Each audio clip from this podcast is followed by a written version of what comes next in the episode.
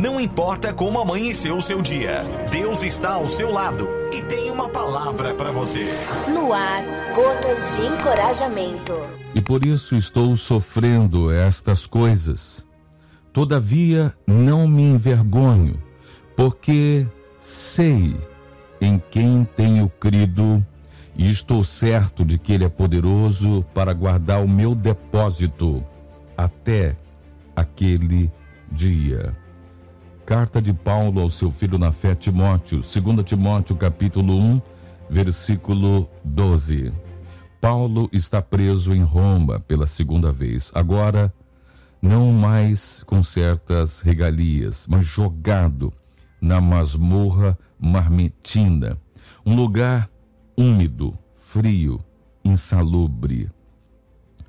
Esse bandeirante do cristianismo já está velho, cheio de cicatrizes. Pesa sobre ele a imputação do mais severo crime. Acusam-no de ser o líder dos incendiários de Roma.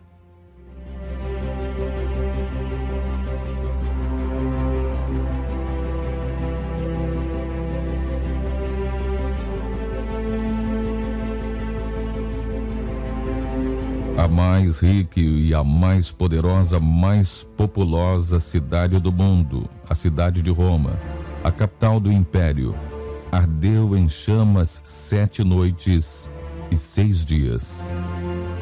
De 17 de julho de a 24 de julho do ano 64 depois de Cristo, 70% da cidade foi atingida pelas chamas.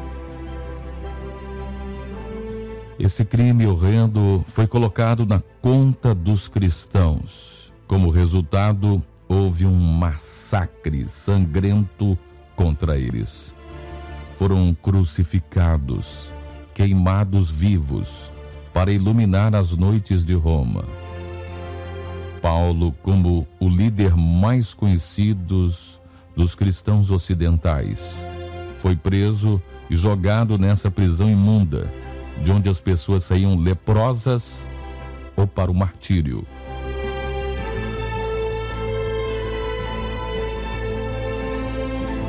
Como consequência disso, algumas coisas aconteceram, como veremos. Em primeiro lugar, Paulo é acusado como malfeitor. 2 Timóteo 2,9.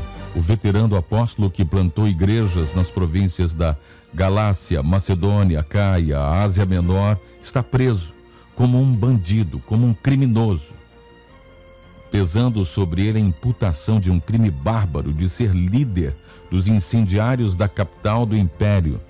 Jogaram lama no, no nome do homem de Deus, arruinaram sua reputação. Assacraram contra ele os mais pesados delitos destruíram sua imagem e transformaram num, num desordeiro impiedoso. Paulo é abandonado pelos filhos da fé. 2 Timóteo 1, versículo 15. Todos da Ásia o abandonaram. Eles eram membros de igrejas da Ásia, igrejas que Paulo plantou direta ou indiretamente. Esses cristãos conheciam Paulo, sabiam de sua vida irrepreensível, conheciam o caráter impoluto, tinha plena convicção de que ele era inocente e que as pesadas acusações contra ele eram uma clamorosa injustiça. Porém, esses irmãos fracassaram na coragem, acovardaram-se e deixaram Paulo sozinho, em vez de se posicionar ao seu favor. Paulo é vítima do constrangimento de Timóteo, seu filho mais chegado. 2 Timóteo capítulo 1, versículo 8, o próprio Timóteo, seu mais próximo colaborador, seu filho amado, sentiu vergonha das algemas de Paulo. Ficou constrangido em posicionar-se publicamente em favor do velho apóstolo mesmo sabendo que as acusações eram infundadas, falsas, e que não cabia a Paulo, calou sua voz e ficou envergonhado de defendê-lo. Talvez de todos os esbarros que Paulo sofreu, este foi o que mais lhe comoveu, o que mais doeu. Saber que até mesmo seus amigos mais próximos ficaram constrangidos de sair em sua defesa. Paulo é vítima da ingratidão e abandono em sua primeira defesa. 2 Timóteo 4,16. Mesmo sendo acusado de um crime tão grave, Paulo teve direito de defesa. Porém, em sua primeira defesa, na audiência onde deveria apresentar suas alegações de inocência, ninguém apareceu por lá para defendê-lo. Ao contrário, todos o abandonaram. Não fora a assistência do Senhor para revestir-lhe de forças, Paulo teria sucumbido. Paulo sofre a dor da ingratidão daqueles que conheciam seu testemunho e que foram fruto do seu frutífero ministério. Paulo é sentenciado à pena de morte, mesmo sendo inocente. 2 Timóteo 4, 6. Paulo escreve para Timóteo sua segunda epístola, sua segunda carta, como um homem no corredor da morte, aguardando o dia da sua execução. Não escreve para estandear sua revolta, mas para dizer que o Senhor o revestiu de forças, para afirmar que valeu a pena viver, pois o seu combate foi um bom combate, sua carreira foi concluída, sua fé foi preservada.